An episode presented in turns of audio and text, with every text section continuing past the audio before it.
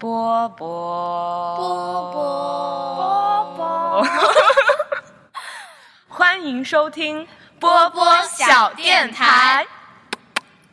Can I lock the door now? Yes, cause I've gone home and soon we will chill. Again, I'm falling for you. So you wrap your arms round mine, and I can't fight the feeling Hello，hard 大家好.欢迎大家收听最新一期的天台二锅头，这里是呃又开始继续看心动的信号的公公田。下面让我们两位心动的信号的观察室嘉宾做一下自我介绍吧。先是我们的观察员六四零，呃，我我看这一季其实就是丝毫不带感情的，呃，看综艺机器，就是看它只是为了让自己的大脑放空的六四零。那下面欢迎呃另一位观察员上上。大家好，我是上上，我是今天来当一个看似很专业的情感专家，也是我很想当的一个录音棚里面的观察嘉宾。我也不知道在说什么，反正就很开心。我也下一位，我也不知道你在说什么。我也不知道在说什么，这个很混乱，这样很突然。嗯，那我们一年一度的心动的信号的系列又要开始了。呃，之前这个系列都是由上上来录的，然后今年呢，呃，我倒也不会去说呃抢上上的风头，所以呢，我们这一期因为现在录这一期的时候呢，我们心动的信号四还只播到了第三期，所以呢，这一期其实呃我会就是我会更想录的是从呃。就是导演或者是策划呃导演的角度去想，就比如说我们如果如果要做《心动的信号五》怎么做？因为我觉得感觉现在《心动信号》已经做了四季了嘛，就看的人越来越少，骂的人越来越多，所以其实而且像之前说的几个城市，北京、上海、广州哦没有广州，北京、上海、深圳和成都都已经做完了，所以其实我还挺好奇后面如果他们要再做会怎么做的。再加上呢，刚好现在《心动的四季》呃，《心动的信号》第四季呢，它也做了一些内容上的改版，呃，感感觉还是会有一点小的差别。然后想刚好跟大家聊的时候也会聊一下，如就怎么样去看这些小的改变的？就是如果我们自己想去做会怎么做？那首先第一趴呢，我还是想，因为可能不一定所有的听众朋友都看过这个节目，所以请我们的呃心动的信号元元老嘉宾上上先大概给我们介绍一下这个节目，好不好？大概是一个什么样的节目内容？嗯，好的。心动的信号，我觉得应该是在一定范围内有很强影响力的。毕竟我们已经做了这么多期，我们我们感觉就是已经跟着这个节目组在跑了，就是感觉是他们的什么电台分部，然后他们每做一他们每做一季，然后我们就要跟着他们做一期宣传。我觉得好像有很强很强的联系。我们确实也是他们的死忠粉。对于以前来说，就是每出一季我们都会很关注他们的阵容，然后他们有一个怎么样的形式。简单来说，它就是最近呃，应该是近几年都比较火的一个素人恋爱观察真人秀。然后就是简单的设置分为两趴，一个是在彭综内部的一个呃演播室里面的观察嘉宾，这是一部分；另外一部分呢，就是会邀请呃四对素人，呃四男四女会在一个他们 自己设定好的，可能是上海，可能是北京，嗯、郊外的一个非常大的房子里面，让这四男四女共同生活一段时间。然后在这期间呢，嗯、在彭综里面的那些观察嘉宾会来观察他们的言行举止，然后来判断他们之间的情感连接，再推测一下有哪些可能会因为这段时间的相处而产生好感的这样的一个恋爱观察真人秀。好，就这样。嗯。最终经过一定时间，呃，通通过他们日常相处，然后特别是一些关键环节的设置，有约会，有送礼物，有做饭，然后也有互相发短信，到最后一天，然后，嗯、会有对应的呃男女会互相选定自己最终 pick 的那个人，然后看他们是不是双选，是不是真的能够成功，然后他们最终会或多或少会看到他们的一个结局是一个什么样子。对，然后啊，非常感谢上上的介绍。然后刚刚其实我们在 为什么开始之前，公公田变得如此客气？努力担当好一个叫什么呃主持人的角色，好像一个我我特别不适应，对。嗯，因为其实我们在刚开始这一期节目之前也聊到，呃，其实我们并不是所有人都把四季完完整整看下去和追下去，所以其实我第一个比较想问大家一个问题，就是大家都看了哪，就是看了多少，然后什么时候弃了，或者是哪一季，呃，就不想看了，然后不想看的原因是啥？我自己先说吧，其实我第一季、第二季基本上都完整的看下来了，而且。呃，还算比较。其实第一季，说实话，我没有什么印象特别深刻的。呃，当时还挺喜欢那个刘刘泽刘泽轩和大鹅这一对儿的。然后我第一季看的时候呢，其实主要是图个新鲜，然后觉得比较有意思。因为之前韩国有那个《Heart of Signal》嘛，然后当时国内播的时候，就很多人就追，就觉得看一下跟韩国是不是一样的呀？是做中国做有什么样的特点呢？然后。也没有什么太多的真情实感，还有一个原因是当时我记得那个男四，我记得他长得有点像张国荣，然后我还有一点喜欢，所以当时追了一下，但没有什么特别真情实感的 CP。是那个从丹麦来的那个男生，对不对？对对对，嗯，我也觉得，我觉得他长得还挺帅的，气质。嗯，郭什么斌我忘了，已经。如斌。哦，对，郭如如冰，对，嗯。上上记忆好呀，对。然后第二季呢？第二季，嗯，其实第二季我看的时候也没有真情实感追的 CP。说实话，我真的是被节目的那个剪辑给骗了。我当时看的时候，我是觉得，就是那个凯文有一点让我迷惑，就是他的行为就太太模棱两可了，就是太得体了，就是让人找不到他自己喜欢的点到底在哪。最后呢，是跟。就是被上上安利去看了，就是凯文和齐军的那个微博，还有什么抖音之类的吧。就是看到很多他们就是在节目之外的互动的日常，才发现哦，原来自己看第二季的时候被节目骗了。原来他们俩就真的特别特别甜。然后我就又一次，因为我之前从来都不觉得这种综艺节目能成，就是感觉不应该真情实感搞 CP，就感觉很假。但看了那个奇闻 CP 之后呢，我就觉得啊，第二第二季有点意思，而且第二季还出现了另外一个特别著名的一对儿，就是张天和陈依晨，然后后来也上了很多的八卦嘛，所以就关注还比较多一点。然后所以今其实我第一季、第二季都是完完整整追下来的。其实我第二季、第三季我就我第二季最喜欢的是威廉。真的吗？我不喜欢威廉，我觉得威廉有点商务。他是，而且我觉得他参加那个嗯，你说节目，哦，我是我我自己个人感觉，仅代表个人喜好，求呃什么头上求生欲满满的，就是感觉威廉他就是除就是排除掉节目剪辑效果，我觉得他后期感觉就是为了去做一些个人的宣传，就比较佛。而且我感觉后来看他的微博，整体也很商务。他不是搞那个红酒生意的吗？都看起来很像那种商务人士，我就不是很喜欢。嗯，我来说说我为什么喜欢，就是因为他这种佛。因为我前期我就看出来了，节目组就是故意剪辑他，就是非要弄那个凯文有一个双男主追他的线。其实我觉得威廉应该就是到一半，他就应该已经很清晰的知道奇吻 CP 肯定在一起了，但是呢，他又就是。我觉得一方面他不想毁，就是我觉得他是被逼的，你知道吗？就是我能看得出来他的那种无奈。然后，对，然后我是觉得，因为可能很同情他这种无奈吧，就是硬着头皮也得接着往下做。我觉得他好可怜的。然后我又觉得他也没做错什么事，干嘛就一定要一直这样被消费？然后我就其实一直对他有这种同情上的喜欢。然后我就觉得他是那一季最可怜的一个人。对。嗯所以就是补偿式喜欢是吗？对对对对对，是这样。嗯嗯，然后关键点就来了，就到了我汽油的第三期第三季。其实我第三季可能总共也就看了第一期还是第二期。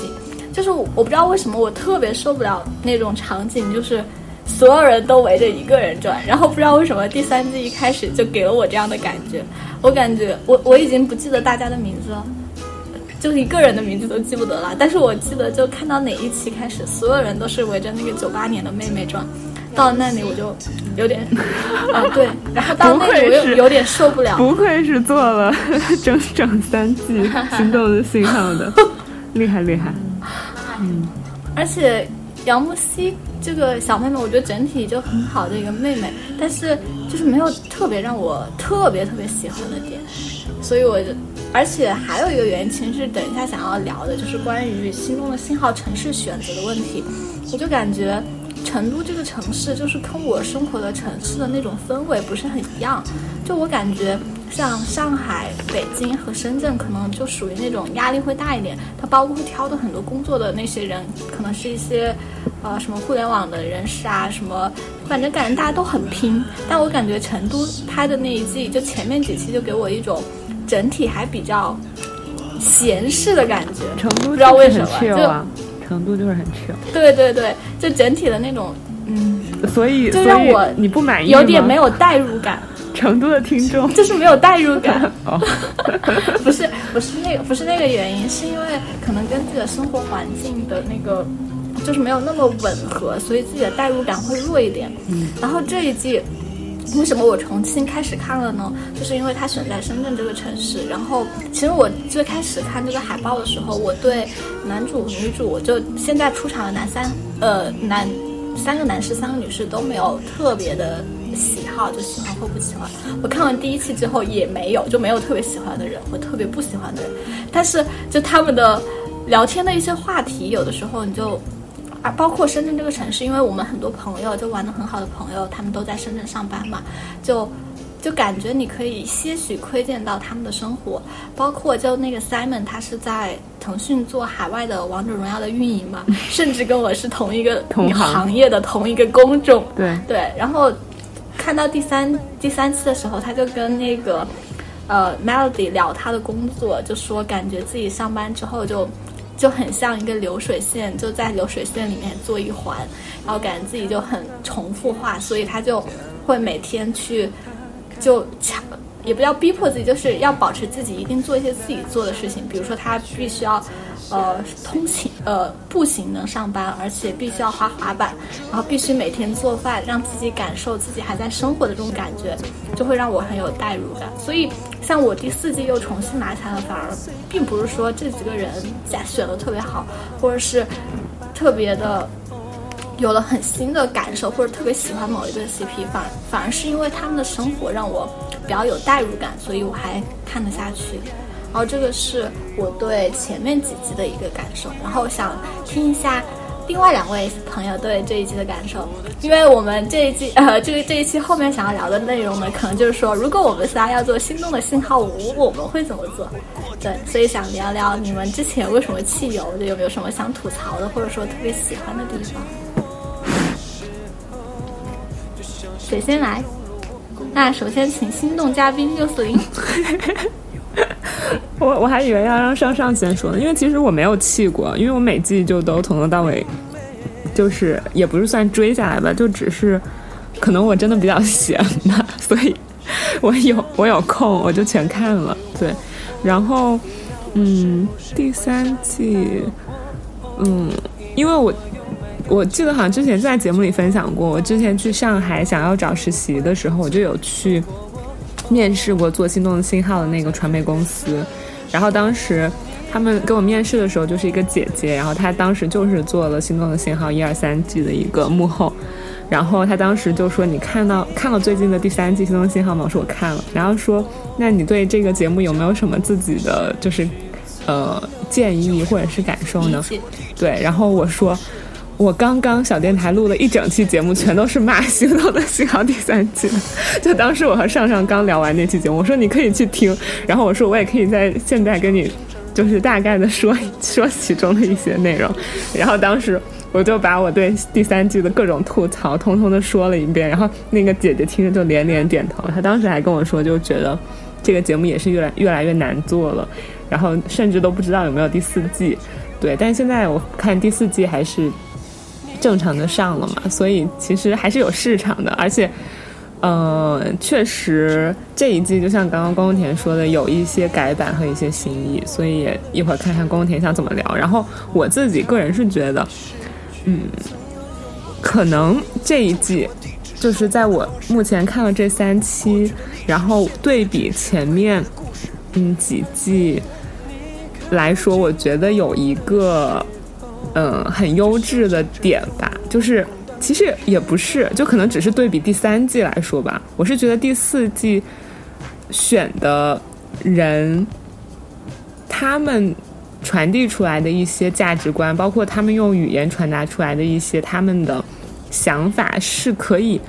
带给我们一些东西的。就像刚刚宫田不是举了 Simon 的例子嘛，就他说的那个关于他自己的生活方式和工作那个，当时我看了之后，确实我也觉得，哇哦，就是这是一个。身上有亮亮光、闪光的人，然后他说的这番话可以给我一些思考。然后包括程程，他也是在最新的这一期，我记得他当时跟那个男三约会的时候，他有说一句话，就是说你现在为什么这么拼？你这么拼的原因和目的到底是什么？然后我记得他当时说的是，他并不是为了，就是，并不是真的在考虑说自己未来可以。生活的有多好，可以赚多少的钱，只是说他现在自己这么拼，可以让自己的那个，嗯，高度，哎，等一下，他原话是怎么说来着？上限，对他的上限，对，他生活的上限可以再高一点点。就比如说你现在遇到了一个问题，然后你发现你去拼了，你去冲了，你熬了一整个晚上，你去解决这个问题，然后你就。发现你自己的人生的上限就比你之前能够解决的困难又高了一点点，然后我就觉得他说这个话也挺触动我的，也让我就是突然在思考，就是为什么我们要这么拼，为什么我们不躺平，然后为什么我们要去做那么多去挑战自我的事？我就觉得其实可能真的还是跟选择的这些嘉宾他们的。呃，人生观以及他们能不能把他们自己的这种人生观传达出来有关系。因为像第三季的那几个嘉宾，你就没有从他们那儿得到一些什么，他们就只是在那儿普普通通的谈恋爱，然后勾心斗角的谈恋爱，而且甚至可能是假的在谈恋爱。对，但是像嗯这一季的嘉宾，然后我们从 Simon 的话里，然后我们从程程的话里，我们真的可以 get 到一些东西。我一直以为。这些东西我是不能从《心动的信号》这个节目里 get 到的，对，因为我之前有从《令人心动的 offer》里 get 到，这就是为什么我很喜欢《令人心动的 offer》第一季，就是当时我特别喜欢那个，那个，等一下，那个就是那个，哎，何运晨，不是何运晨，另一个，就是那个那个。邓冰莹，不是不是不是，梅，no，男生男生就是。跟何李浩源，对对对，哎，我记名字好差呀，你们记名字好好哟。李浩源让我印象很深刻，他在《令人心动的 offer》中，他有说说一句话，也是让我能够一直记到现在。等一下啊，愿得朱衣，等一下，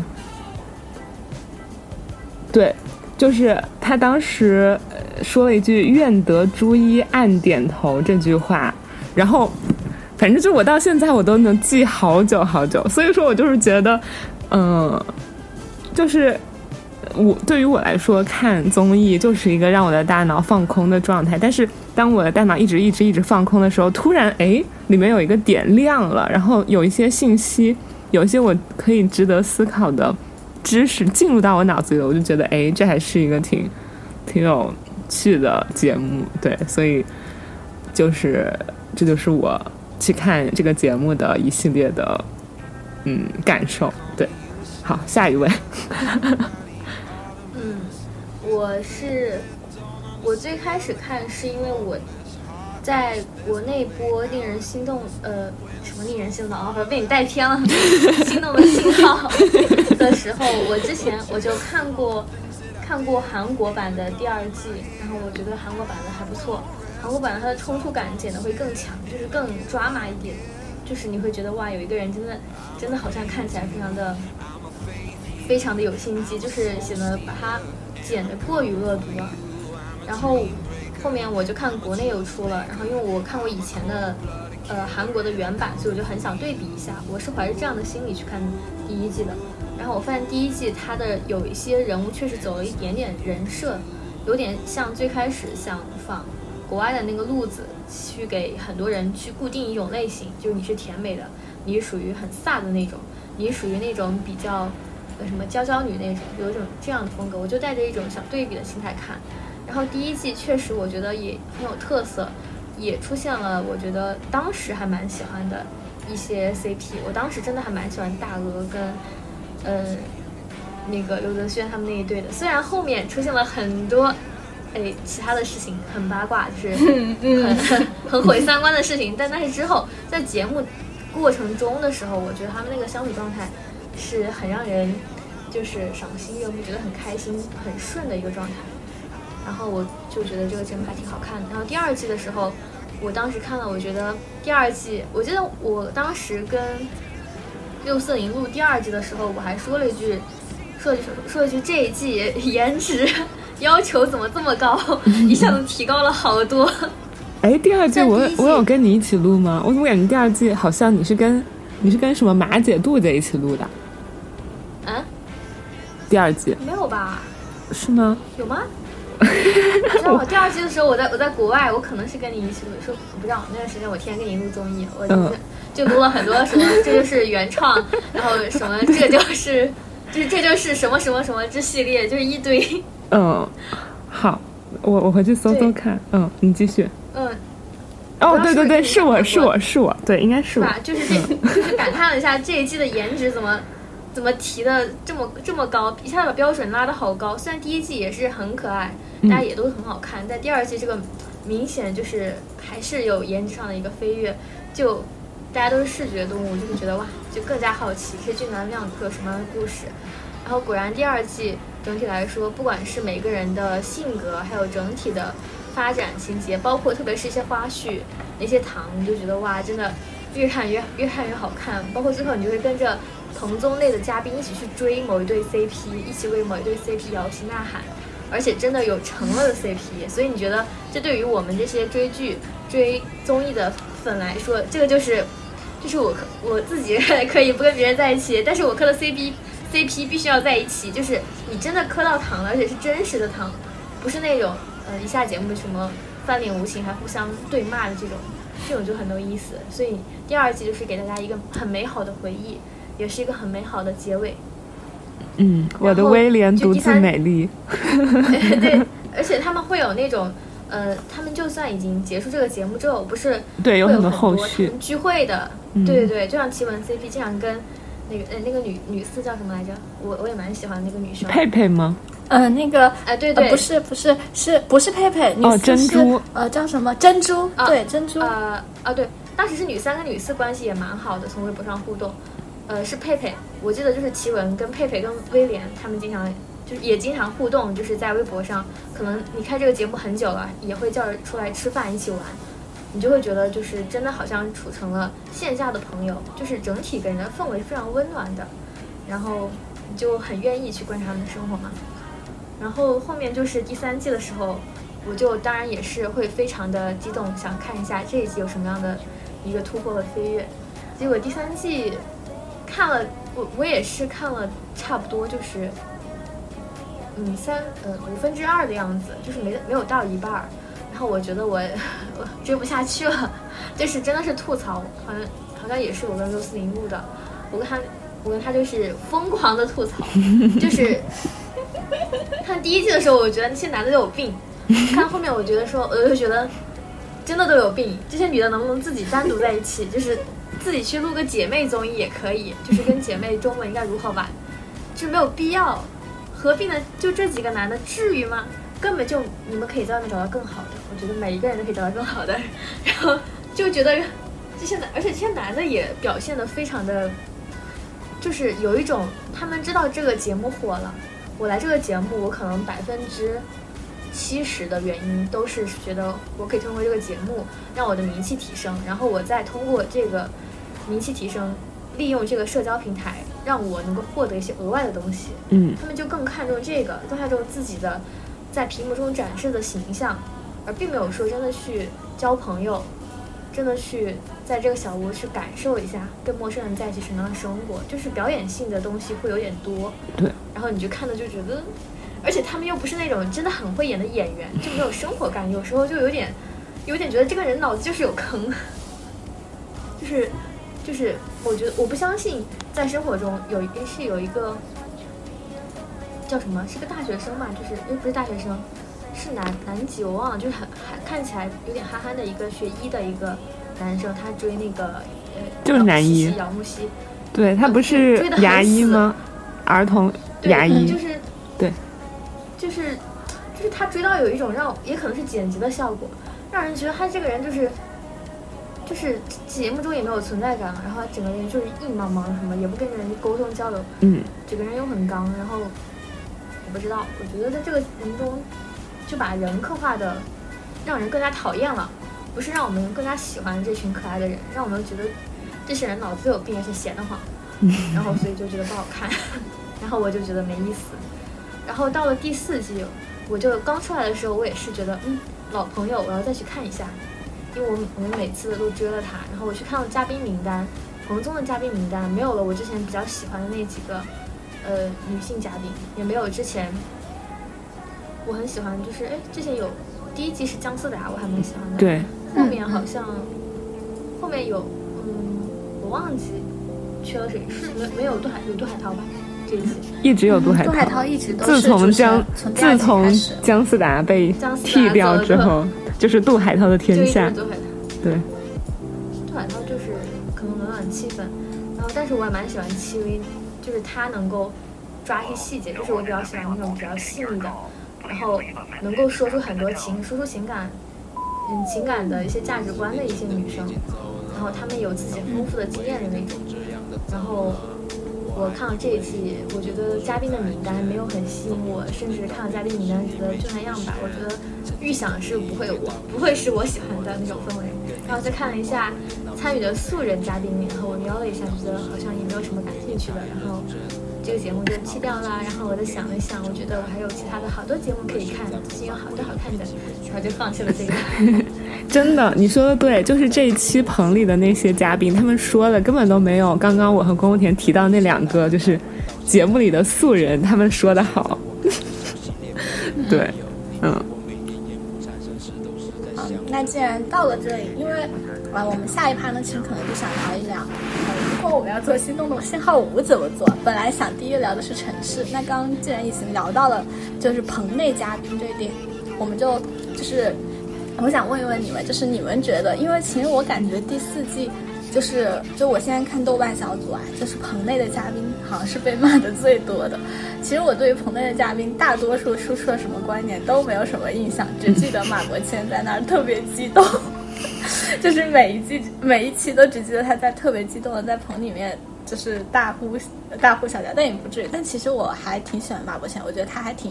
真性情，挺可爱的。然后，呃，其我我注意到，其实他每一季选嘉。下棚内嘉宾的时候，应该也有考虑到城市的这个原因。就像刚刚上上说，他特别喜欢戚薇，戚薇应该是只去了成都，对对，就成都录的那一季，就第三季。然后，然后杨丞琳是第几季？第二季对吧？君君那一季对。然后杨丞琳应该是只去了第二季，然后杨超越是一直从第一季到第三季都在，然后第四季也被换掉了。嗯，然后我大概。整体感受一下，我觉得这一季的观感呢，就是的确就像上上说的一样，就是没有那种很细腻的表达的那种，就只是大家一看到就是节目里面有一些什么特别明显，可能就是节目剪辑的那种信号，就比如说那个呃 Melody 在他们在唱歌的时候，什么 Simon 看着他呀，然后还有什么马董在切菜的时候说什么啊，我可以不看着刀切，就这种节目组剪辑特别明显的效果时候，棚内嘉宾就啊哇，就是这种，但是好像感觉大家都没有真正的去输出一些观点，或者是也不是说观点，或者就没有看到特别多真情实感的部分。然后还有一个大家特别诟病的点就是这一季这一期不是那个奇闻 CP 去了嘛？但是很多呃呃，网友包括大家的一些观感，就觉得好像大家都没有看过之前几季一样，就是看到他们俩在一起，只会说啊，他们真是齁甜，就是好像反复来就是那几句话。虽然感觉跟我自己之前录电台或者什么的很像啊，就我感觉像别人做什么吃播呀，就是语言词汇特别丰富，说哎呀这个好呃美味是什么样的，这个味道如同什么什么样的，但是我们就只会说好吃好吃好好吃。但他们看这个心动的信号，就这一期的棚内的嘉宾给我们的感就是哇好甜好甜啊好怎么这样好可怜好惨，就是感觉只有这些贫瘠的词藻，就没有什么特别多的那种呃就是触动人心的一些分享或者什么的吧。然后这个就是想跟大家聊一聊，就是你们觉得就是现在的。嘉宾里面，就除了像我们刚刚提到的前几期的嘉宾，你们觉得还有哪些嘉宾是比较适合做这种，呃，观察室嘉宾的？就比如说，如果我们现在做心动的信号五了，你们有没有觉得特别适合的明星的推荐？上上和宫光田啊。不，我我刚我刚不我我跟上上小孩不一样，我刚刚说了，我我感觉我就是那种哇，好甜啊，好好呀，对，就是需要这样，我感觉我只有这种贫瘠的词，就是需要你这样的嘉宾来衬托上上这样，是吗？对，来衬托上上这样可以有很多词藻来描绘的嘉宾。感觉这一季的那个嘉宾的选人其实是有点奇怪的。我我可以我理解宋祖儿这个应该是为了去替代杨超越的这个角色，就是一个没有怎么谈过恋爱的那个呃小女孩儿，然后对对爱情有一些憧憬什么的这种感受。然后 Baby Angelababy 应该是去替代之前戚薇和那个呃杨杨丞琳的这个角色的，就是他们已经有了一些情感经历，甚至已经结婚生子了。然后他们对婚姻有他们的看法，可能从婚就是更上层的角度，就是已经结婚的这个人的角度，去再去看一下恋爱时期的那样的一些东西，来去产生一下他们的感受和建议。然后像马伯骞，可能就之前的什么张翰啊，或者我不知道能不能把它放跟张翰放在一起，就这种小鲜肉，也没有怎么就是谈过恋爱，但是呃，就可能没有什么恋爱经验这种小鲜肉，就跟 张翰还是这种是一对的嘛？张翰还是小鲜 肉。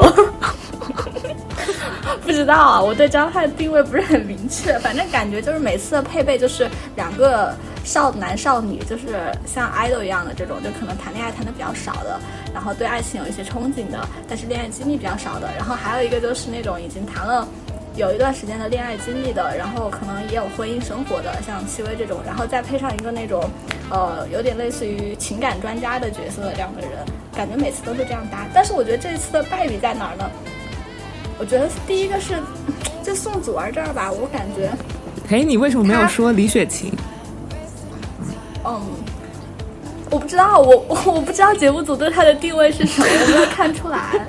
OK，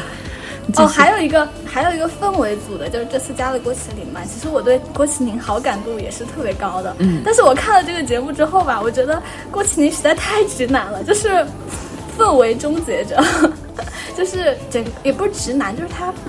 感觉也是，就是，就感觉他的这种搞笑和活泼和高情商，不是很适合这种恋爱节目那种女生想看到的那些，就是比较细腻的分析的点，就是就是 就是这种，我不知道六四零能不能 get 我的意思。我能，我知道，我懂，嗯。我感觉他跟他跟马伯骞就是两个那种。直男兄弟就专门负责搞笑的，对，因为缺了姜思达，整个男嘉宾里的阳气太重。嗯，对。然后雪晴这边，我的确没有太 get 到他的定位是什么。嗯，他们差，他们这一季明显差一个角色，就是差一个那种心理学或者是星座的一个，就是偏圈外一点的嘉宾。哦。对，我不知道之前之前每一季都有哈，我查了一下，对，每一季都有。但之前第一季，但之前加了你们不觉得也很也很奇怪其实加了也很尬，就得应用那个分析。对他硬有，但是会有人喷他。对，对，我觉得我也觉得就是洋气。我虽然没看，但是我觉得这个阵容听起来就两个两个，我没有说直男不好，但是我觉得他们是需要两个就是。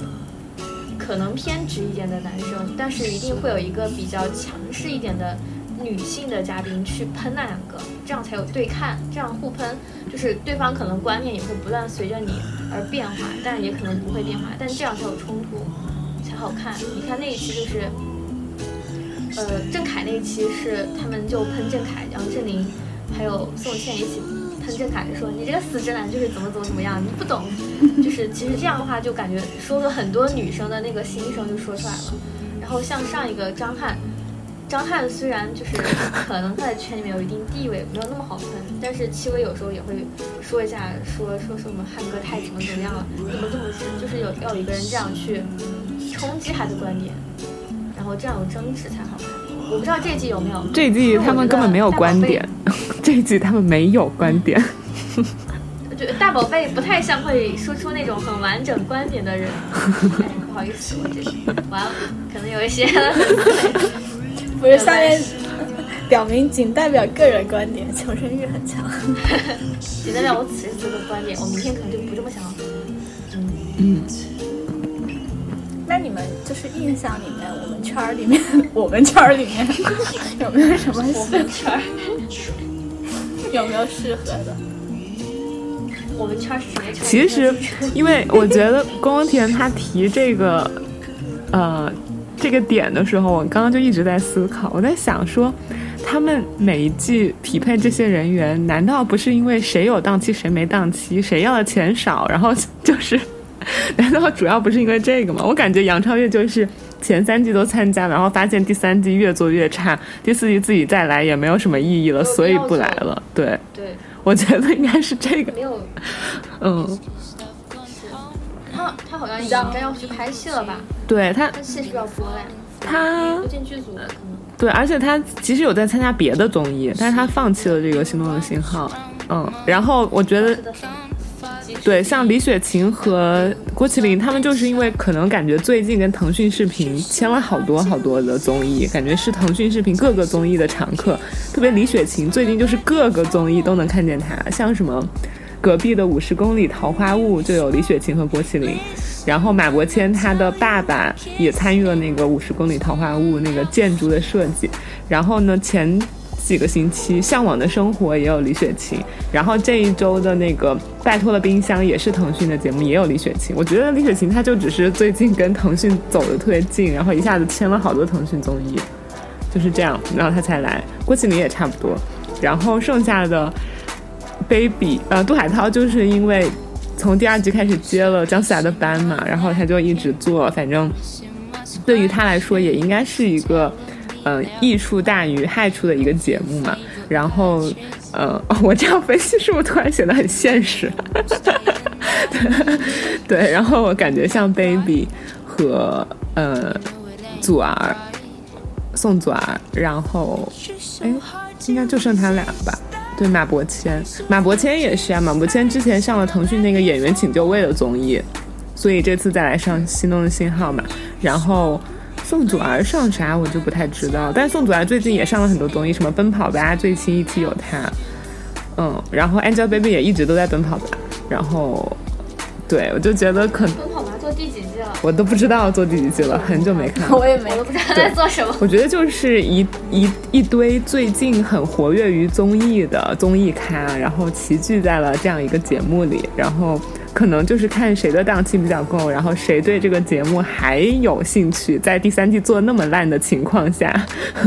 然后以及可能他们要的报酬在节目的预算之内，就是这几个人，OK，通通给了报酬，他们都能来敲定，然后就这样了。对，这是我觉得的。嗯，然后回到刚才。宫宫田很认真的，就是想让我们去构想新一季的 人员选择，那就在可以不考虑那个预算经费的情况，也不考虑这些稀稀里呱啦的，就是他们跟腾讯的关系啊这些的情况的话，我倒是挺希望，嗯，就是算了，我一下没有想出来。我刚刚脑海中的好几个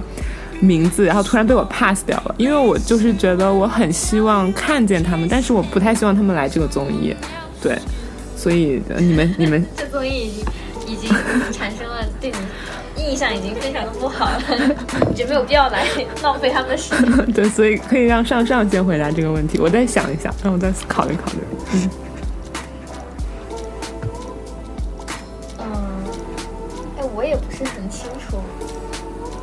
现在的情况，但我觉得一定要有的角色，一定要有的角色。我离开圈子已经蛮久了，呃我觉得一定要有的角色是，哦，你说圈子是吗？呃、我刚听成了一定一定哦，我我刚刚听成了你说，我也不清楚于谦最近的情况。我说你要请于谦过于谦来也还挺逗的。其实也可以。郭德纲如果来了，我就会至少看三集，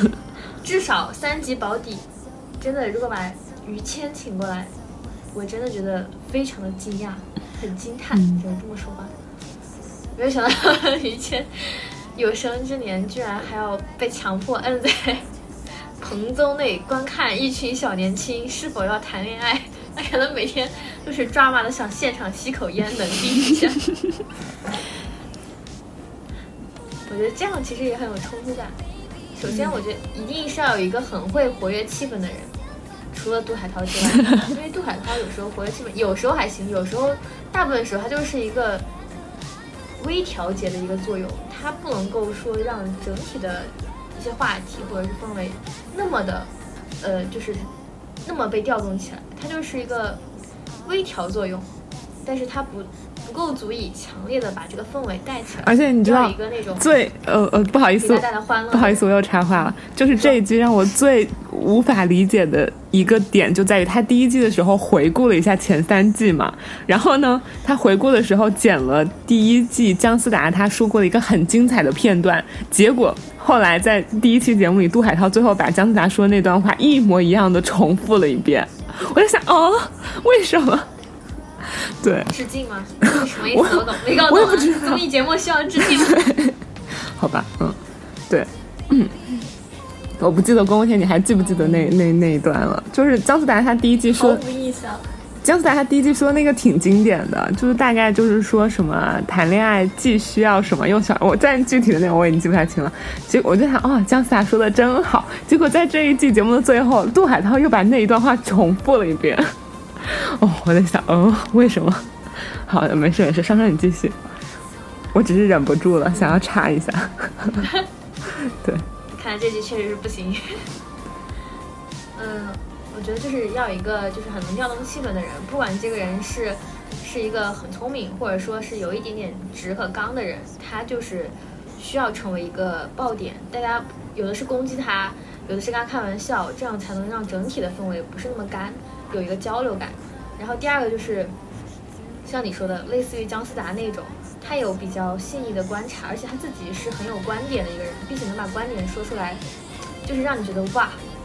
就是醍醐灌顶、能出金句的人。这种能出金句，就是他每说一句话，其实就可以推一次热搜。如果他这个人本身也很有吸引力的话，我觉得需要一个可以从奇葩说里面找一找因为有嘉宾可 以来参加。虽然你可能不认同他的观点，但有时候在某些情况下，一些人说出来的话，还是能够一瞬间能够突然击中你，让你会有一个深入的思考，就是能说出观点的，所以可以去德币节目，呃，不对，是爱奇艺的，可以去爱奇艺借一下，看一下别人节目里面找一找人巴拉巴拉，有一些还是不错的，就是一些奇葩说里面的。然后第三个就是是要有一些 idol，一个是有流量嘛，第二个就是他们他们自己只要不是那种特别讨人嫌的那种 idol，然后嗯也不是那种争议特别大的，反正就是他们可以表达他们自己年轻的观点，也不一定说不能谈没有谈过恋爱，他们可以表达他们这种零零后的一种谈恋爱的观点啊，然后年龄上也可以有一个碰撞的。然后还有就是已婚的，已婚的我还是比较倾向于像，嗯，戚薇、杨丞琳。我我觉得其实，我觉得，嗯，台湾那边的一些小 S，明星比较敢比较敢说。小 S 来，小 S 来之后，我觉得很多角色都应该弱化，或者是找一个给他刚就行了。如果太这样，他来了肯定很，其他人可能就安静了，他一个人会很吵。让然后我觉得他来了之后就，就他蔡康永 就够了。就可以了，对，就可以了，其他人就没有必要了。其他人再来就是说两句就会把他们压下去，存在感就会非常弱。对我，我是觉得台湾很多艺人是很很敢去表达观点的，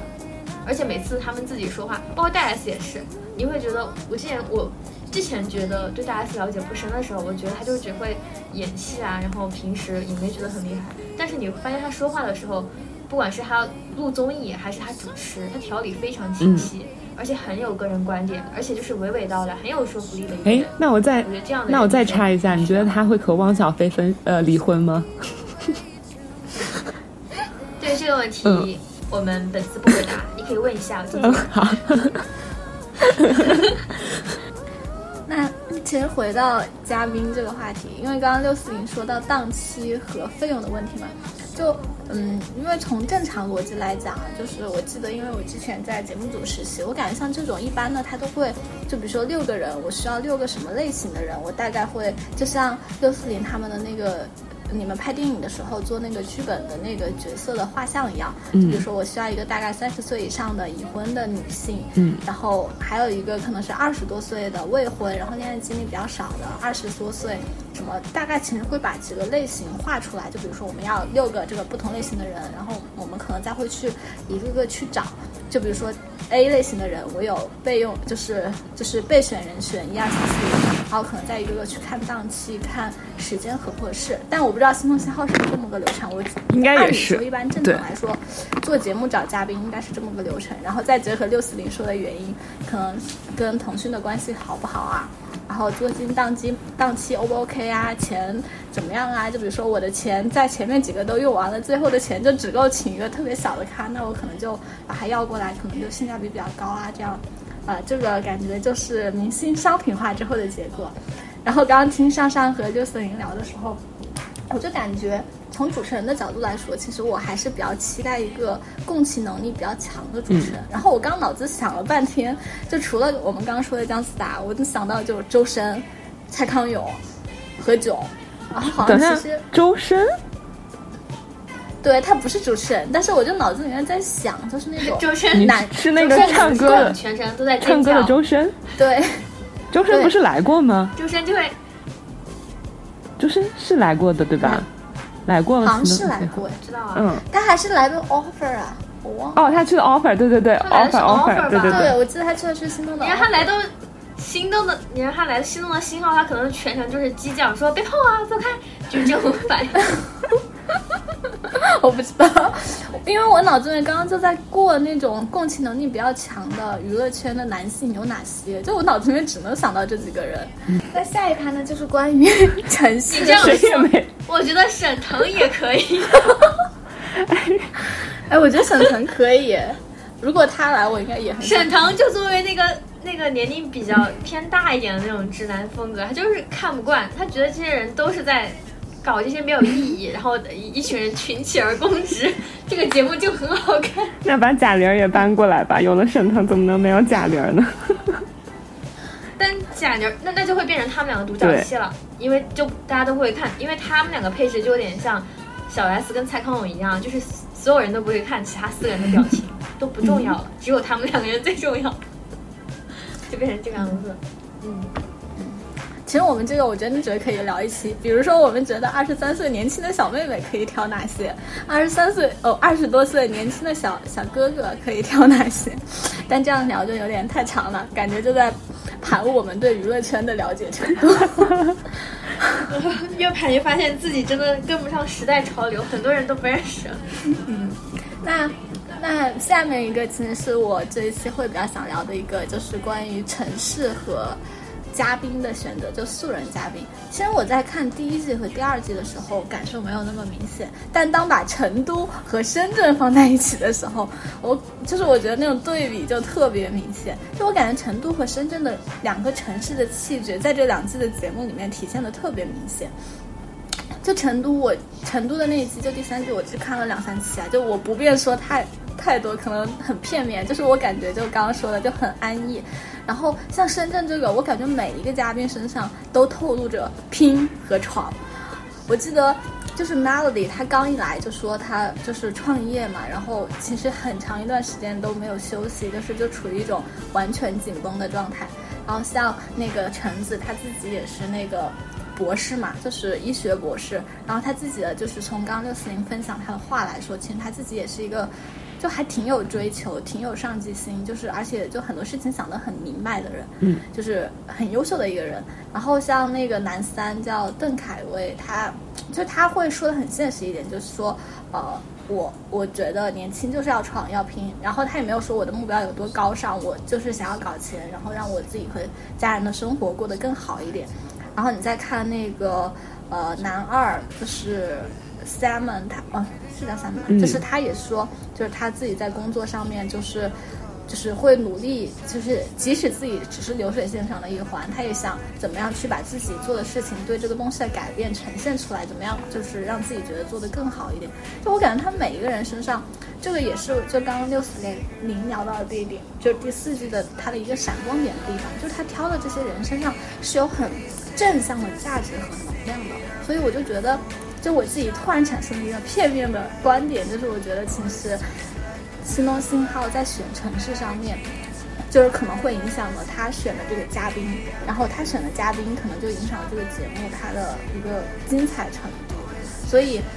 就是现在北京、深圳、上海、成都都选完了，就是如果就是我们要。想来猜测要做第五季的话，你们觉得会有什么样的城市是比较适合的？然后在这样的城市里面，如果你们想选素人嘉宾，你们会去选一个什么样的素人嘉宾？或者说，就比如说有四四男四女嘛，你们会觉得会倾向于？什么类型的？因为其实像选素人嘉宾和选观察室嘉宾一样，它其实应该也有它的一个类型的划分。虽然可能没有那么模块化和人设化，但可能其实也会有。就比如说，呃，男生里面的那种类似于马董这种，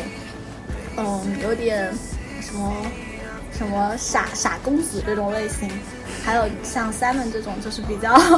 呃呃比较女性主义的，然后就是共情能力比较强的这种男性。然后还有像凯威这种，就是阳气比较强的这种男性的这种类型。所以就是如果你们想要去挑城市和素人嘉宾的话，你们会有一些什么样的想法吗？嗯，首先我们先，先聊一聊专业打岔，五百年，专业打岔。我刚才瞄了一下第四季他们的一些职业，我觉得每一个人都是未来的老总啊。他们这个节目不应该这么拍呀，就是应该拍成。创业大会就是你来了就是深圳人，你就在深圳打拼。年轻人怎么拼？现在你现在创业焦虑，我觉得就应该搞这个，谈什么恋爱？对啊，有什么好谈的？大家可以谈谈创业，互相帮助一下投资。你你创业遇到什么困难？哎，我的创业故事多难？然后我们互相，比如说，哎，考察一下对方的领域或者怎么能不能合作一下，有没有什么合作？对，能不能搞这种东西？我觉得真的有意思多了。你这完全就是走一个创业模式。看每个人都是董事长助理，然后创始人、董事长、创始人都是创业的人，还有还有一个可能还在，虽然没有在互联网游戏公司，可能还没有涉及到创业，但是说不准他经过跟四位四位就是可能创始人的合作，这一个月他没有收获爱情，但他收获了事业的方向，这难道不值得记录下来吗？这个很值得写呀。还有一个是博士生，他未来想做什么？万一他就是想。虽然我不知道他学什么，学脑脑医学，学脑神经，他就可以做，他就可以。万一他想做以后做，嗯，一些医疗器械方面的东西呢，是吧？或者是一些 私人的一些高端定制的一些什么什么，专门给一些呃某一特定人群设计的一些什么医疗康养服务啊，都可以成为未来实现的就业方向啊。他们就应该搞成这个节目啊。什么好谈的？跟他一起做创业算了。好，回归原题。对，然后我刚刚是有一点点没有，不是不是特别认同宫田说的，就是我还是觉得就是，呃，每一个人都是独一无二的个体，所以我不太愿意去划分类型。对，虽然我感觉我们之前每一次聊星座信号都会说可能有甜妹啊，然后有御姐啊，然后有啥啥啥，就是这样划分类型的来说，但我还是始终觉得就是作为人，就是作为每一个来的活生生的人，他们一定就是最独一无二的，也没有任何另外一个人跟他是同一款呀、同一类啊，或者是一样的。所以，就是就是这个，只是我只只是这个是刚刚我不是特别认同宫田说的的一点，对。嗯，那。呃，我先接着六四零的那个话来说，就是其实每个嘉宾他们来肯定是会带来很多不一样的点，就他们身上很多性格也会不一样，包括在选角导演，就是像他们每个人来选角导演应该都会一对一的聊，然后去看这个人性格合不合适嘛。但是其实，在选的时候，他肯定还是会有一些倾向性的，就是，嗯，就是会考虑到就是。嗯，也不是说一模一样的模板复刻，但是肯定会有不同的类型的倾向。比如说会挑一个性格比较活泼的，像氛围组的人；会挑一个可能性格比较腼腆的这种大男孩的这种形象。就是会去，就是在选这八个人的时候，会去做一些不同的倾向性的选择。嗯，然后我大概是这样的一个意思。对对对。然后呢，回到我们的话题，就是你们如果想挑下一季的城市的话，会选什么样的城市？我刚想了一下，武汉可不可行？对我刚刚也是想到武汉，就是要是我肯定会选武汉呀。为什么？说出你的故事，说出你的理由。因为这样上上就可以去参加了。生活的时间很长，我还以为那我还是参加不了。为什么？你这么优秀？因为我家生活是……嗯，你说你说。我前天报名，第二天我回去工作就有危险。也也不也不是这么说，就是就是肯定我肯定达不到别人那么高的要求，所以我再整一下。而且就是他们会需要个人的一些经历，某一部分要很突出，要很强，有一个比较强的一个面嘛。要么就是你长得很好看，要么就是你一定要有个才艺，或者是你某一段经历至少是有故事可以展现出来的。要不然的话就很，就是从一个节目的角度来说，你这个人就很空白，没有什么好挖掘的价值，那就不值得去拍。上上，你要有自信，你很有价值。我自己觉得我很有价值，但是对于拍出来，可能大家觉得就嗯，这不就是普通打工人吗？我还是比较适合适适合在背后嘴碎。我要是当着别人的面开始嘴碎，可能就招来不好的一些祸患。呃，我觉得就是因为我是觉得武汉，我生活时间很久，对这个整个城市气质比较熟悉了解。你就是地缘关系比较亲近，你肯定会选。就是我的话，我肯定会选就是在武汉，因为我对周围的相对来说比较熟悉一点，我就肯定会是这样的一个情况。如果我选择在武汉的话。女生男生，反正我觉得肯定也会选一些，因为在武汉学生学生很多，所以肯定会选一个什么类似于博士的这样的一个角色，肯定会有，因为大学生那么多，然后这样就可以拍校园的一些场景，然后也会选一个，就很这样就可以拍武汉的学校了，就有一个点武大，然后还可以，嗯嗯，也可以。然后还选一个，就是，呃，如果有医院的医生也很好，就是会选几个常规职业的。然后还有就是，可能老师，然后再开始选，但是也不能那么局限。比如说还有一个，他就是正在武汉自己做一些尝试创业，也会选一一个一个创业的人。比如说在武汉他自己，呃，他是一个什么，刚刚回回国的一个海归，正在搞自己的电影。然后希望有借着这个节目拿到投资，这样的一个人设也可以。然后他目前暂定还没有完全定下来，他可能比如说可能以后就会去，嗯，可能如果在武汉电视台或者什么纪录片，不知道就可能会有一些媒体方面工作，也可能会有一些是艺术类的，比如说是一个教音乐的，或者是学美术的。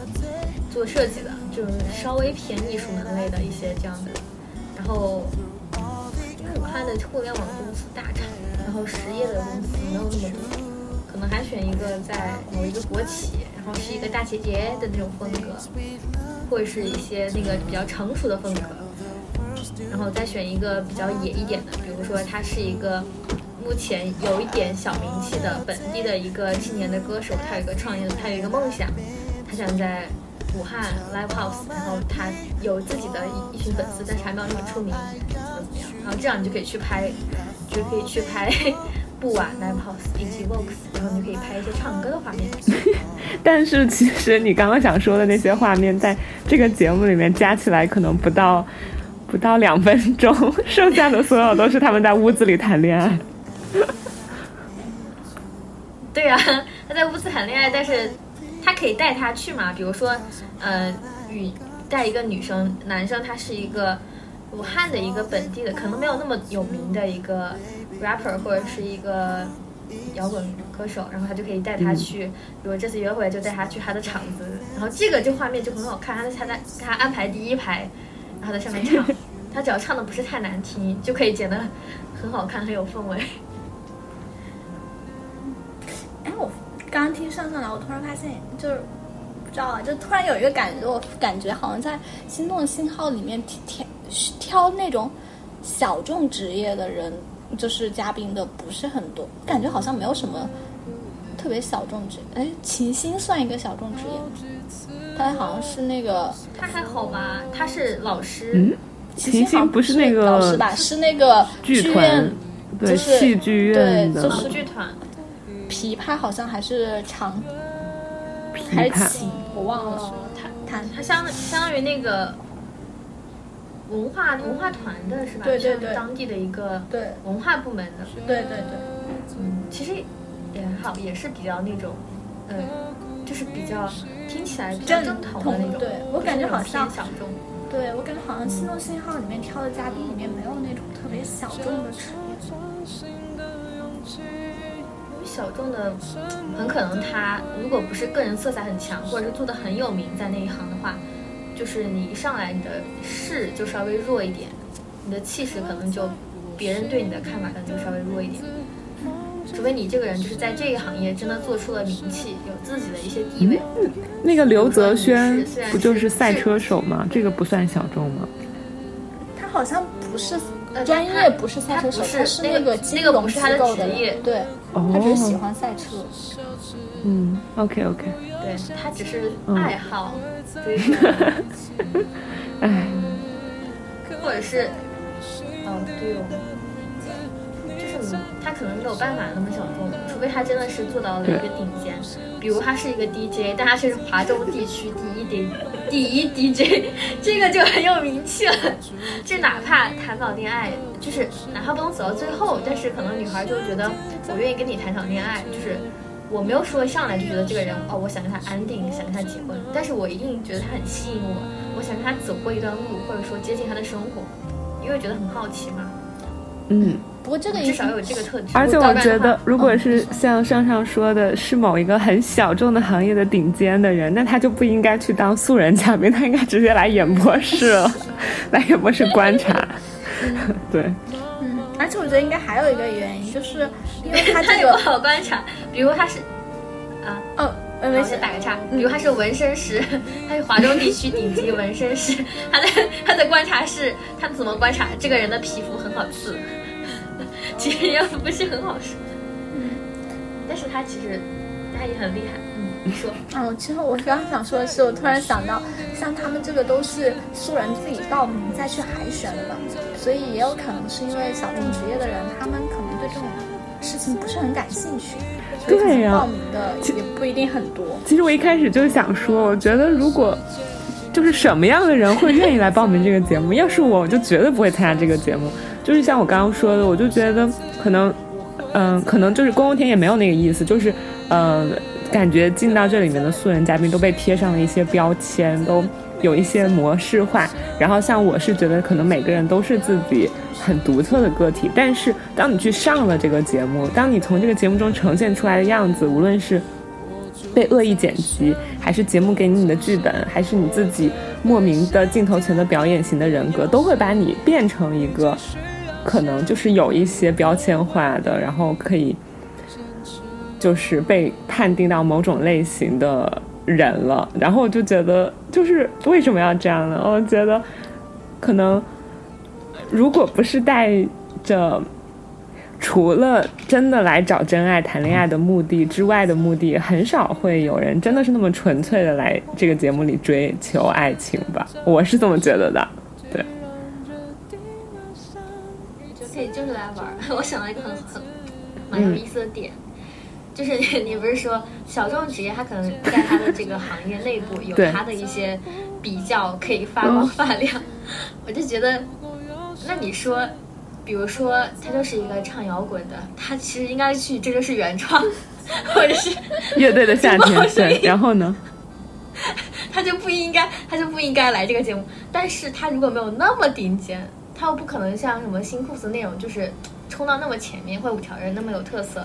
他就参加到海选被淘汰了，他能不能回来参加？有 有有很多人就是这样的呀。之前那个湖南台，就是参参加湖南台对和原创和夏天 都失败的人过来参加《心动的心》。那个湖南台做的那一档就是什么《怦然再心动》，就让一群离过婚的女明星，然后再来寻找真爱。不是唐汉霄也去追那个呃白冰了吗？我知道，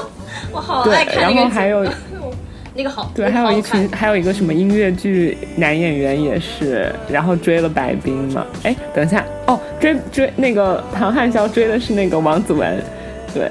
对对，王子文，就是就觉得他们其实应该就是想要再多一点曝光和多一点知名度吧，所以才会愿意上这样的节目。啊，反正可能就是从我这个很狭隘的人的脑袋里就是这么理解的。我觉得他们的目的一定不是那么纯粹的，嗯。那城市呢？六四零有没有想法？就是作为一个就是看很多很多恋爱综艺的人，我知道其他隔壁台的一些恋爱综艺，他们有一些很特别的选址的，比如说让我印象很深刻的就是优酷做了一档，然后他们那个谈恋爱就是在海南，然后他们是找的一个夏天，然后。在海南的，就是沙滩边、海边，然后连他们住的那个房间都有一个泳池，所有的俊男靓女、靓女、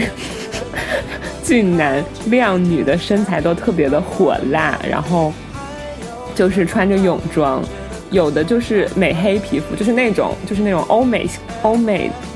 比较就是把自己的打扮都往欧美风格走的女孩，然后他们在那个节目里面就非常的养眼，然后你看那个节目，整个就是夏天的气息扑面而来，你也不管他们之间有没有什么海王了，有没有勾心斗角了，谁和谁谈恋爱真真假假了，你就是光看那个在海南那个氛围里的这个谈恋爱的节目，你就有一种很不一样的感受。对，我觉得海南这个还是挺独特的，所以。刚刚宫田问这个城市的时候，我就突然想到了这个。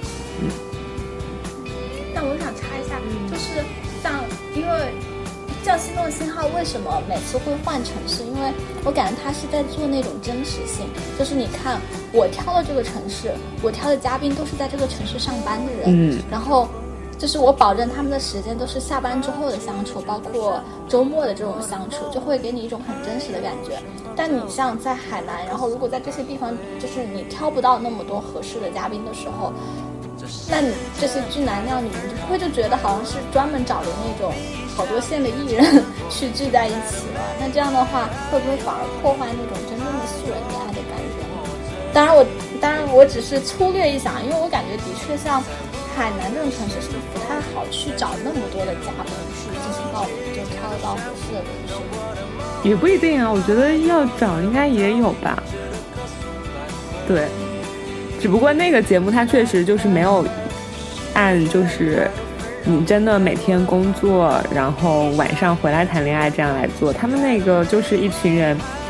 像有好几个都是。嗯，刚刚从国外逃难疫情回来的留学生，然后正好就是休假，然后也不知道该干什么的状态，可能就是小网红吧，然后就来海南，就是谈一场恋爱，录一个节目，顺便让自己火一火，这样子，对，嗯，那我们这一趴就到这里，然后还有一个部分，我还想聊不聊呢，就是关于。机制的一些小的改革，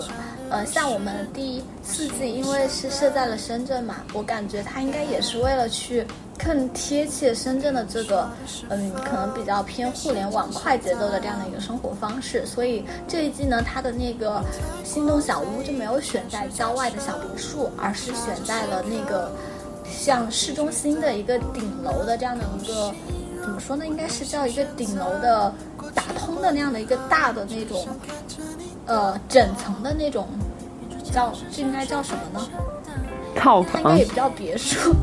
对，这这这样的一个整层的这个套房，然后它整体的位置呢就在市中心。然后我看到其实很多网友就看过一二三一二季的网友就会觉得这样的一个地方比较不好的就是它没有像那种之前的郊区别墅一样有那种很多可以去探索啊，比如说大家一起散步啊，然后在外面的小花园里荡秋千啊这样的一个相处的空间。然后两个人如果只想呃呃想独处呢，就只能去什么他们的那个楼顶的露台，或者是他们的做了一个那种。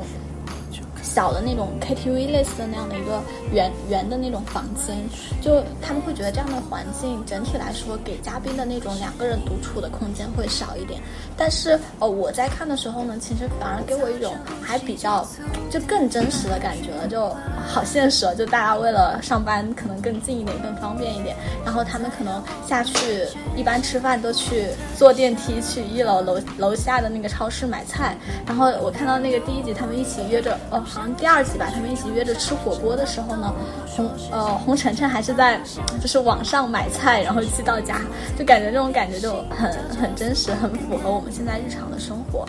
然后这是第一个他做的一个改变，就是那个心动小屋的那样的一个选址去配合这个城市的风格。然后第二个做的一个小的改变就是他们加了一个呃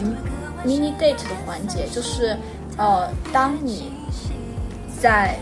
呃，怎么说呢？就是你可以选择去发起一个 mini date，然后这个 mini date 是，呃，相当于是私下的，就其他人都不知道的。然后你可以去单独邀请某一位嘉宾去跟你出去单独聊一次，就有一个两个人相相处的机会。我感觉这个 mini date 的添加可能跟我们刚刚说的第一个改变也有关系，就是因为它的这个环境整体来说变得更小了，就没有像之前郊外的别墅一样，就有那么大的空间，你可以去找到两个人独自相处的很多的空间。所以它加的这个 mini date 呢，就是让你在这样的一个相对收缩的环境，你可以去找到一个更多的就是适合单线发展的这样的一个方式。然后我觉得这两个整体加的还，就我自己现在感觉，我觉得整体还挺好的。然后呃，就我们就就我们刚提到的，就是我们想做的那些城市，你们觉得就是呃，如果要去选一个心动小屋，你们你们会想把它建在一个什么样的地方？以及你觉得这个房子里面，你觉得一定要有什么样的就是设备？就比如说 每次看心动的信号，厨房是必不可少的。三季以来，厨房都长一个样，就厨房一定要大，一定能站站下一排人，就大家在那儿就会发生很多的故事。然后还有那个客厅一定要大，就大家能坐在那儿聊天什么的。然后这一季加了一个类似于 KTV 的那样的一个房间那样的一个东西，我感觉也还加的蛮好的，就还比较能引起人的共情吧。所以问题就是，呃，第一个是你会觉得这样的一个房子你会放在哪里？然后第二个就是这个房子里面你觉得必备的那个软装有哪些？嗯，就是因为我看这种集体，嗯，集体生活的感觉，嗯，如果没有镜头，没有嗯舆论压力，没有做节目的压力的话，其实正常的集体生活，大家应该就会像平时跟其他人一块合租租房一样，然后没事儿应该就自己待在自己的房间里，然后如果有一些啥事儿，就会嗯。就是比如到客厅啊，或者是到厨房这样公共区域，然后把室友叫出来，然后大家一起玩嘛。所以我是觉得这个节目它形成了一个这样的环境，就不得不迫使每一个在这样一种就是呃这个这个屋檐下生活的人，必须得常常从自己的房间走出来，然后去跟别人进行一些交流，不然的话就没有他的镜头。然后也没有他的感情线，然后他来这儿就相当于白住了 三十天，白玩了一遭。但是我偏偏就是想看这样的人的存在，所以 我就很希望。比如说威廉是吗？镜头中看不到他。什么？嗯？我说你可能镜头里面看不到他。这个人不存在。对，就是我就是觉得，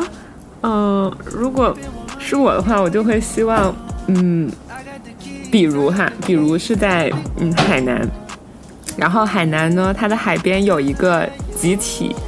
住的小屋。但是呢，在离这个小屋不远处，还有一间小小屋，然后这个小小屋里也一应俱全，就是睡的也有，吃的也有，厨房也有，就是也是一个能够完全符合人生活的一个小小屋。然后呢，所有的嘉宾里面，谁要是在这个房间里面生活的烦了，就是他希望自己能够有独处的生活了，然后他也觉得就是这群男男女女互相你追我我追你，恩怨纠葛，他也已经看厌了，觉得自己也不想掺和进来了，没什么意思，他就自己一个人打包着所有行李搬去那个小屋去住，然后我就很愿意看到这样真实的人的存在，就是不要硬逼着自己非要去融入这个集体。虽然我是觉得，就是。呃，去交更多的朋友，然后去在一个集体中很融洽的生活，这并不是一件坏事。但是我觉得每个人也一定需要自己很独处的空间。所以说，当比如说这个节目，呃，就是进行的过程中，真的你不太想，就是一直每天这么吵吵闹闹的待下去了，一直每天要这么集体的一起吃饭。集体的一起做活动，然后晚上睡觉你也不能自己一个人在房间里，你还要跟别人 share 一个房间睡觉。你不想了，那你就搬出去，去那个小小屋里自己去住。对我就觉得很想看这样的人的出现，打破一下这个节目的规则，好吗？嗯，对。你这个是不是像湖南卫视那个综艺啊？就是不是一直待在那儿，也是恋综，就是哦哦，我看过那个，对我看过那个，对对对，就是待几天，你可以选择离开，还是继续待在这个屋子里。嗯，就差不多有点像偏这种，就是你自己愿意就留。有点吧，嗯。但是这个跟那个湖南台的不同就在于。呃，湖南台那个他走了就走了嘛，我们也再也看不到他了。但是这个他去了小小，我们还能继续看见他。然后就变成了一档新的综艺，叫做《我独自生活》，是吧？就把人衍生综艺就出来。如然后，如果这个人在我族的生活，觉得也没有意思，因为他不是明星嘛，不是有那么多人愿意看一个普通人没有认识过的人。一个人的生活，他可能就去了当个 DJ，他又参加了隔壁的 《这就是原创》。没错。然后我突然，我突然想到之前韩国有一个节目叫《林中小屋》还是什么，就是他们在森林中间建一个房子，然后让明星一个人去那儿住，真的就一个人，就啥都没有，就跟就跟向往的生活很像，就是那样的一个房子，但是只有你一个人，然后你自己做饭，就每天就拍，然后。我记得当时是有那个苏志燮，然后我当时看他真的觉得啊，国民男神，动手能力实在太强了。然后最后他孤独到就每天对着摄像头自自言自语，就很容易孤独。嗯，不过也很治愈。对，好的，对，就看那个，我觉得就是勇于做出这种决定的，就是离开这个群体，摆脱这种。群体压力，摆脱各界对他的压力，然后勇于做出这个勇敢的搬搬去小小屋决定的人，一定不是凡人，不是普通人。所以说，当他搬去了之后，他可能可以自己，如果是在海边，他自己下海捕鱼啊，然后，然后自己，我觉得他就自己干脆开个新综艺，三十三餐，大家都往那个新。或者说那边有新的主持人，就直接在他隔壁，你敲个门进去啊。哎，这样也很赞。但是我觉得这两个节目在串，在串，除非你一期隔一期播，或者是两个综艺，但是你前五十分钟播这个综艺，后二十分钟播另外一个综艺，就是让大家乱着看，就很奇怪，就是别人会觉得这个节目组，这个这个网站脑子有坑。也挺好的，我们要打破常规，这就是综艺节目的创新。但是你，但是如果真的是两个这样耗子，耗子太大了，因为那个你也需要一个人去安排。但是你可以这样，就是他不愿意参加他们了，就让他们就让那个人工作人员，成为 导演组的一员，这样你就还是这个节目，还是这个节目，但是你的角色就变了。你又是摄影师，那直接请他到演播厅做 reaction 算了。然后在里面一边讲他在里面的那些幕后的感受，这剧剧透一下，我感觉这样的话也能把那个演播室的嘉宾盘活。对，但但是他有一个问题，就是他知道是有限的，他只知道，比如说前面的？他只知道之前的故事，对，之后也许人家私下玩的很好了，但是他不知道，他只能用一个静止的眼光，但他可以用他就可能聊两真情实感他这个人的对就，对这些人就对一起，他可以用他对这些人的感知，就是他是真真的跟这些人相处了嘛，就是他会有一些不同的视角，哎，感觉也挺有意思的。对他可以知道谁晚上打呼噜，谁的脚臭。这就有点不大好了？这些还不敢说，他说了之后，对他说了就容易被骂，而且他只能可是你说感觉现在参加参现故事就是你 现在参加的这些人，难道都不容易被骂吗？他们都在被骂。但是你没有甚感觉说，在镜头说，我跟你说，跟我睡的他有脚臭，这样就是自己作死，就是他可能自己觉得自己至少是表现好的，没有说我就硬说，我还是觉得他他去当。他去导演组里面找个找个工打着比较好，顺顺带也可以再赚一波钱，赚一波实习费，然后顺带还可以一直在观察这个过程，然后每天观察完结束之后有一个他的小的一个单采，给他留大概二十秒的时间有一个单采，然后他每天也可以观察这个过程。但是我觉得这个，我觉得节目的任何形式都都能变。不知道你们之前有没有看过，有一个也是恋综，最后那个小姐姐谁都没选，选择了跟着她的摄影小哥，中国的吗？很火。我好像知道，就前两天就是他们说的那个 那个还上热搜对了。恋综天花板，一个是奇闻，还有一个就是你刚刚说的那个。是最近的综艺吗？那个小姐姐很飒，就上个月就还上了热搜的。那个小姐姐很飒，然后有一个男生跟她表白，然后那个男生也不错，然后那个女生就拒绝了，然后说到一半的时候说，不过我来这个节目，我我还是真的遇到了一一个对的人。然后说到这儿，望向了 导演组的一个小哥，说谁谁谁你出来，然后他们都把镜头嗯。对准了他的同事，然后，然后他同事其实长得也很帅，也是一个很帅的小哥哥，是那个是他们节目组的，然后还拿着摄像机，然后他说你出来，我问一下你喜不喜欢我，就那个女生真的很很大胆，就很好，他就直接问那个男生，就是你愿不愿意跟我，嗯，女生就说你愿不愿意跟我一起出去，或者愿不愿意跟我就是一起私下见一次面，就是吃饭什么的，那个男生就点了头，然后大家都说。哦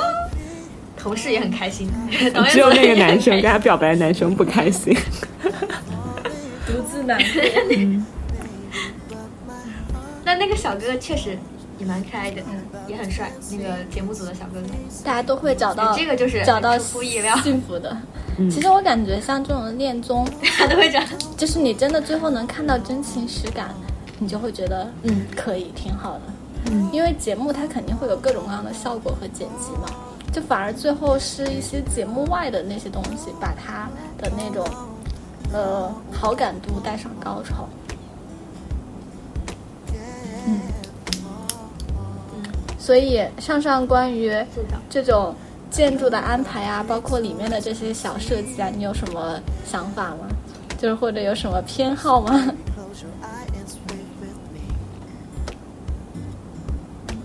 我觉得他们以前设计的其实都很有道理，就是设计那种健身的房间呀，然后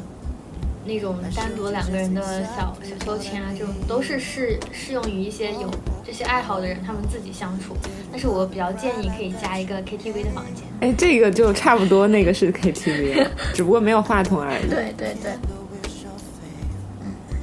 嗯，对，这个这个还不错。然后别的应该没什么，除非就是，除非给他们设置，要么就更特殊一点，让他们去搞有点像向往的生活那种，就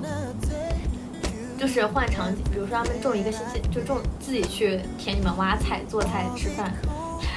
这样，但是他们的班可能上不了，有一个星期上不了班，就去过向往的生活的那种生活，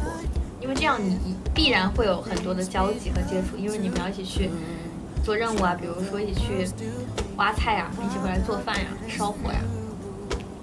我觉得其实刚刚听刘思玲讲，回归原始我觉得反而就如果我想加的话，我还挺想在里面加一个类似于那种，呃，一个人的那种小房间，就是可以让你什么心情不好或者什么样的时候，你有一个去处，就是就类似于就是一个个人空间的那样的一个地方，然后你可以去，呃。对着镜头讲一些什么，或者你就可以自己独自在那边待一待。我觉得那样的地方还挺好的，因为我这这几期每次看到你不觉得麦穗就觉得好伤好伤心啊，就感觉有一个地方，但是，嗯，就是你每次有情绪的时候，你不想在众人面前表露出来，但是你好像找不到一个完全说只属于你一个人的空间，你进去就没有人会进来的那种，就是纯就是安全感很强的空间。我感觉其实可以有一个这样的空间，还挺好的。其实，你这个有原型，就是如果你只是想达到一个，你还是要有镜头，也是要达到一个可以对外传播倾诉的目的的话，你不觉得第三季某一个人的日记本就很像这个功能吗？笑死！第三季有一个奇怪的怕，就是男一，他每天结束都有一个日记本环节，他就会把他的故事在日记本里面，而且这个日记本。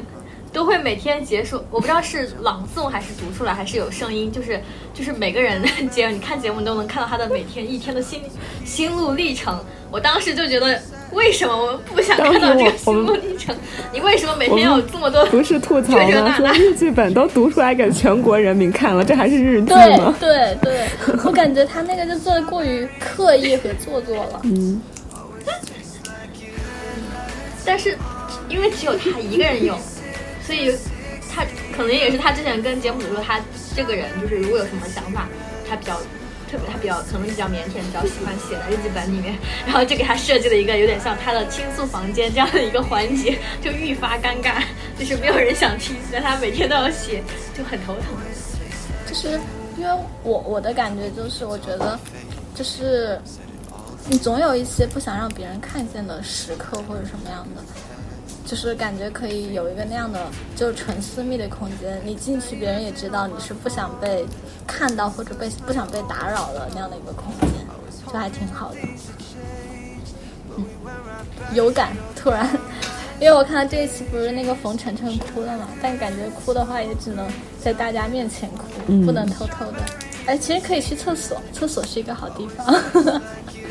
就是如果不需要考虑镜头的话。嗯，然后跟大家说，官方的设计，对我只是肚子不舒服。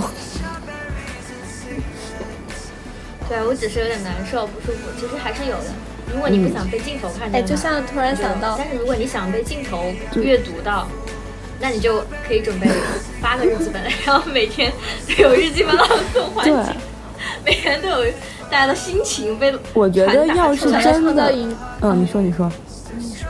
你先说完没事。没有，我的意思就是，如果你真的不想被看到，你应该还是有办法不被看到的。但是如果你想展现的话，那就是你可能还是会展现出来。嗯，对对。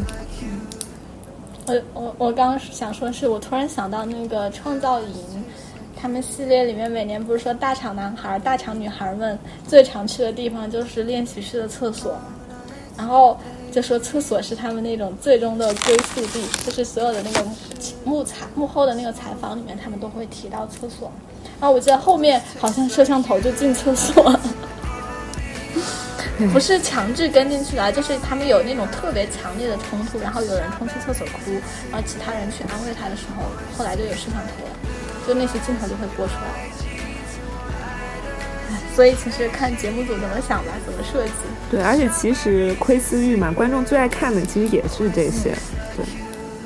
嗯。那其实我这边差不多想，我可不想看 带味道的是吗？我可不想看八个日记本的故事，并不是在一些东西。我说就是不是对，我不想在我说的是厕所，观众最最爱看的是厕所。对，就是厕所，就是那种你。有特别真实的、强烈的情感输出的时候，然后镜头会不会跟着你？就那种感觉。嗯。嗯，那可以，就是你不要跟了，自己去一个地方去缓解一下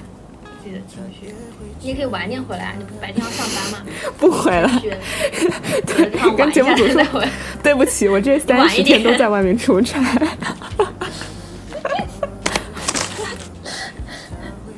不要跟拍一下我出差的过程？然后他就跟摄像小哥第一在一起天了。，第一天刚进这个小屋，然后看了一众的男女嘉宾，觉得啊，应该是 还不如跟着我的然后从第二天就突然跟节目组说，不好意思啊，临时临时公司给了我一个出差的任务，接下来的二十九天我都要在外地了，你们想拍就拍了，不想拍我就退出了。对，啊，其实啊，那其实也没啥了，就这一期差不多就到这里了。然后这一次基本上没什么，没怎么聊具体的节目的内容，因为现在才播到第三期嘛。但我感觉第四季还是，呃，我我自己目前来看来看还是比较精彩的，至少从我自己个人的感觉来说，我还是比较能看下去的，因为可能。呃，他们的一些经历会比较让我有代入感，然后也的确像六四零说的，就他们的一些表达里面，让你能找到一点点小的那种，在你只想休闲看节目的时候，能找到一点点小的亮光，就是觉得会让你思考一下的东西。所以我觉得第四季目前来说还可以。然后我们这一次这一次呢，就先做了一个这样的一个，呃，类似于头脑风暴或者是乱想的东西，去想一想，就是如果我们要做这个节目怎么做，免得我们每次说我们只有吐槽。然后也有些也有一些乱七八糟的想法，我觉得也都还挺好的。然后下一真的次呢，就挺好吗期待上上看看，反正我觉得挺好的。我不我不管不要你觉得，我觉得挺好的就行。然后呃，具体的《心动信号四》的内容呢，到时候看一下我们的四季元脑上上会不会继续再做一期了。然后我这边差不多就到这里，然后看我们的心动嘉宾上上和六四零有没有最后想说的。我应该不用看第四期了。这个节目叫做《心动信号四》，到底讲了什么也可以。然后你就是这这相当于这一季这个节目就已经交出去了，对得上了。我觉得这个节目好像越做有点，真的要想办法换一下。如果他第五期第五季在武汉的话，那就是不管它有没有进行一个改正，我肯定还是要多多少少看个哎三四集，毕竟还是要这个情分，我们还是要给，就这样。下一位，嗯，我是觉得，就确实一个综艺它能够从第一季，然后一直做二三四五六，嗯，真的还是越来越难的。你往往第一季有新鲜感，然后到了第二季，其实很多时候到第二季就已经出现审美疲劳了。对，这是我自己个人的感觉。所以，其实第五季虽然有刚刚公公田说的那些改版，我也认可，但我自己觉得也没有太突出的亮点吧。嗯，然后我始终还是觉得综艺还是绝大成分还是在作秀，就无论它是有多真实、多真人，但它终归是一个秀，所以大家就在自己休闲、娱乐、不想动脑的时候，随便点开一个你感兴趣的看一看，然后我觉得就挺好的了，就不要真情实感。对，然后祝福这一季来参加节目的嘉宾，希望你们不会被网暴，然后也希望你们 可以拥有美好的生活。对，加油！希望我们也不会被骂。那我们这一期就先到这里啦，拜拜。拜拜。拜拜。